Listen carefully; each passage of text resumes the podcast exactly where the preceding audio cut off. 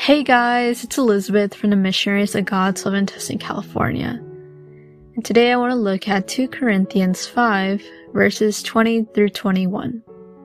It reads, We are therefore Christ's ambassadors, as though God were making his appeal through us.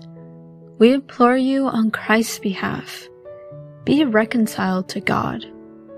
God made him who had no sin to be sin for us, so that in him we might become the righteousness of God. So I want to slowly work through this passage by breaking it down. And ultimately, we all know, based on this passage, that we are Christ's ambassadors. But before I dive deeper into that, I want to acknowledge something that we all know that we are all sinners.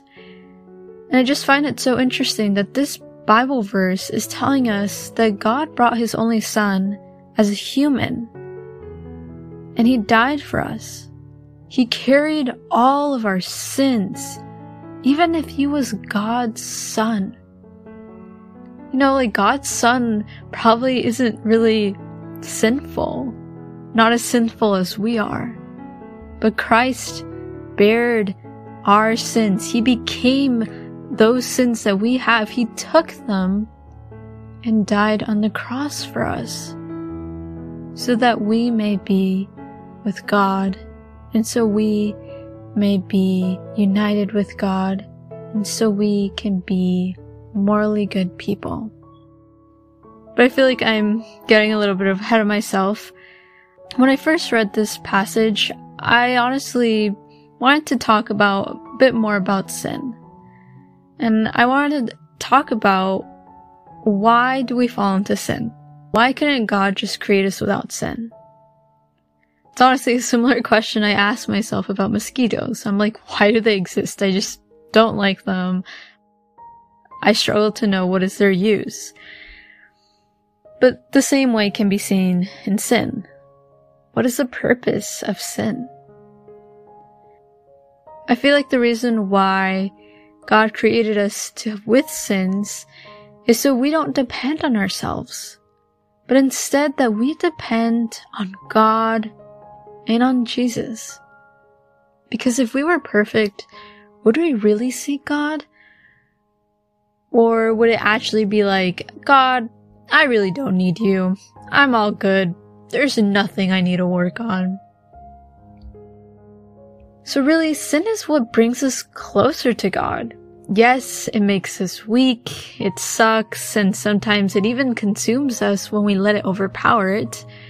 But when you no longer want that to take over your life and you pray and depend on God and you think about what Christ did for us, dying on the cross, with God's help, you'll be able to grow closer to Him and overcome your temptations. You will become stronger. It doesn't happen overnight, but slowly over time, God starts shaping you into someone better. Which is why this passage says, In Him we might become the righteousness of God. And righteousness refers to a morally right person or a virtuous person. So really it's saying that with Christ, we are able to become a righteous person. God's righteousness. We can be God's good people. And I feel like that is also why this verse urges us to reconcile with God, with Christ. That we shouldn't suffer within all our sins alone, but instead we should seek for God's help. Because that's why we have sin, so that we work to be reunited with God. And being reunited with God can look like praying with Him every morning, or every night, or both. Having a spiritual director guide you, or even really good spiritual friends guiding you to the right direction. But please Ask God to help you so you can become the best version of yourself, the version that God wants you to be. And more importantly, we should take this opportunity to become better because Christ died for us. We shouldn't let that opportunity go down. Take it. And lastly, after understanding why there is sin and why we need to reconcile with God, we can return to being Christ's ambassadors. So once we start growing with Christ and improving, we are preparing ourselves to be God's ambassadors. But what does that even mean? An ambassador is a representative to someone or to something. So by being God's ambassadors, it means that we're being God's representatives. As Christians, we represent God and Christ in the world. I feel like more than ever, God is urging us to represent Him in this world. Why? Because His representation is fading. People no longer want to attend a church. They're too busy for God. People are constantly consuming things from their phones and from the world. More than ever, people need God. They need to hear and see God through others.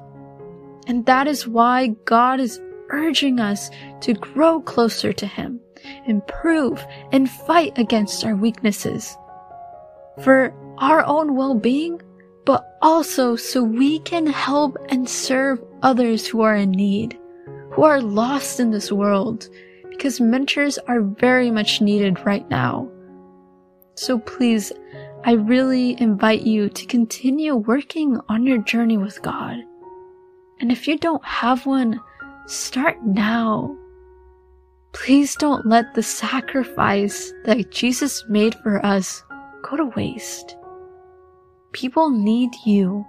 You can definitely make an impact, no matter how small your contribution is, no matter, no matter how small you look at yourself, no matter how much you don't even believe in yourself. God believes in you. I believe in you. And with God, everything is possible and He multiplies our works, no matter how small they are. So continue meditating on this Bible verse and tell God, Speak to me, O Lord, for your servant is listening.